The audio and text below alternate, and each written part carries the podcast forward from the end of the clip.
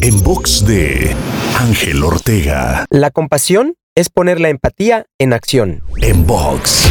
Es muy común que cuando vemos a alguna persona atravesando una situación difícil, podamos sentir empatía e incluso vincularnos emocionalmente con dicha situación y sentir dolor por ello. Pero si eso no nos lleva a tomar ninguna acción, se queda solo en el nivel de empatía, lo cual en sí no es malo, pero tampoco cambiará realmente nada.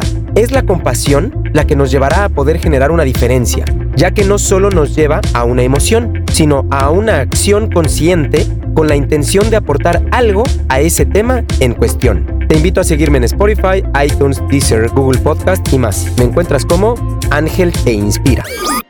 En box de Ángel Ortega. En box.